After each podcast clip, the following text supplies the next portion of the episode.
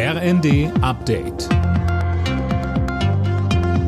Stündlich neu. Auf den Punkt informiert. Ich bin Daniel Stuckenberg. Guten Tag.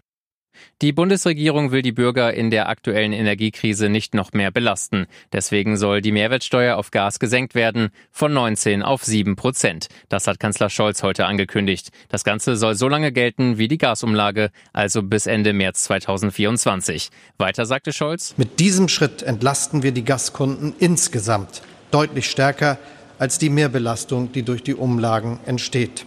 Wir erwarten von den Unternehmen, dass sie diese Senkung eins zu eins an die Verbraucherinnen und Verbraucher weitergeben. Das werden wir auch sehr klar kommunizieren.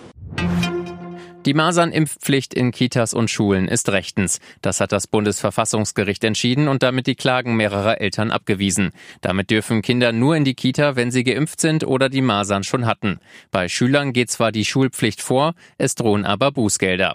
Die Masernimpfpflicht war im März 2020 eingeführt worden, um den Schutz vor der hochansteckenden Krankheit zu verbessern.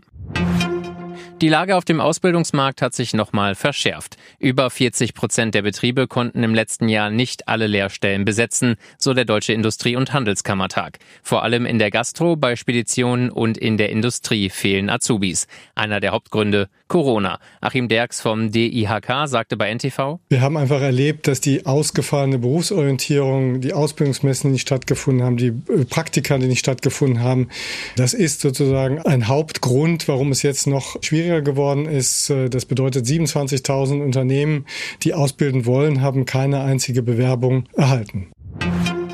Die Apfelernte wird in diesem Jahr voraussichtlich richtig gut ausfallen. Ersten Schätzungen zufolge werden mehr als eine Million Tonnen geerntet. Das sind acht Prozent mehr als im langjährigen Durchschnitt.